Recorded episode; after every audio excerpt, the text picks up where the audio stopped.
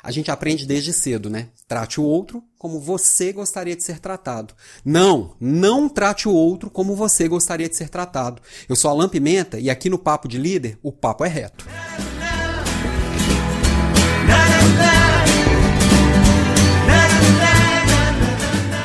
Não, não trate o outro como você gostaria de ser tratado. Trate o outro como o outro gostaria de ser tratado. A gente às vezes erra no básico, no básico do básico do básico. Relação humana. Perceba o outro, entregue para o outro o que ele gostaria de receber.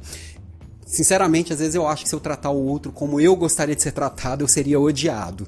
Porque eu sou eu, o outro é o outro e cada um tem a sua particularidade, a sua similaridade e as suas diferenças e as suas semelhanças. Primeira coisa, quando você quer ser bem tratado e quando você quer tratar bem alguém, perceba este alguém.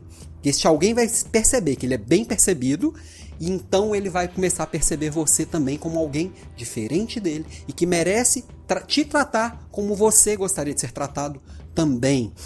O mundo de hoje ele caminha muito fortemente, muito rapidamente numa transição de power para empowerment, ou seja, do poder centralizado para o poder descentralizado. E nessa transição de mundo, se você não perceber o outro, nessa hora que a gente está empoderando as pessoas, se a pessoa não receber o poder e receber aquilo que tem a ver com a individualidade dela, aquilo que é relevante para ela, ela não vai te tratar da mesma forma que você gostaria de ser tratado também. Então, esse, essa, essa ideia cristã que está lá na Bíblia, está tudo certo, e tratar o outro como você gostaria de ser tratado, quando você não conhece o outro, quando você não teve a oportunidade de conhecer mais do outro, é o básico, é o mínimo, é o ponto de partida. Mas isso é superficial.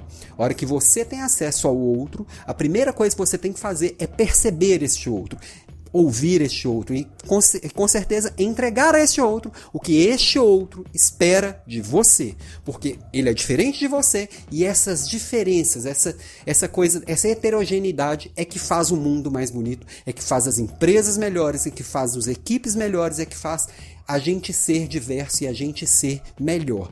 A diferença é que nos leva para outro nível. As semelhanças nos deixam onde a gente está. Então perceba o outro e entregue para o outro o que o outro quer. Trate o outro como o outro gostaria de ser tratado. E se você ainda está tratando o outro como você gostaria de ser tratado, para de olhar para o próprio umbigo e olha para o mundo, olha para o outro que você vai se tornar uma pessoa melhor, ok? Esse é o papo de líder de hoje. O papo foi reto e a gente se vê numa próxima.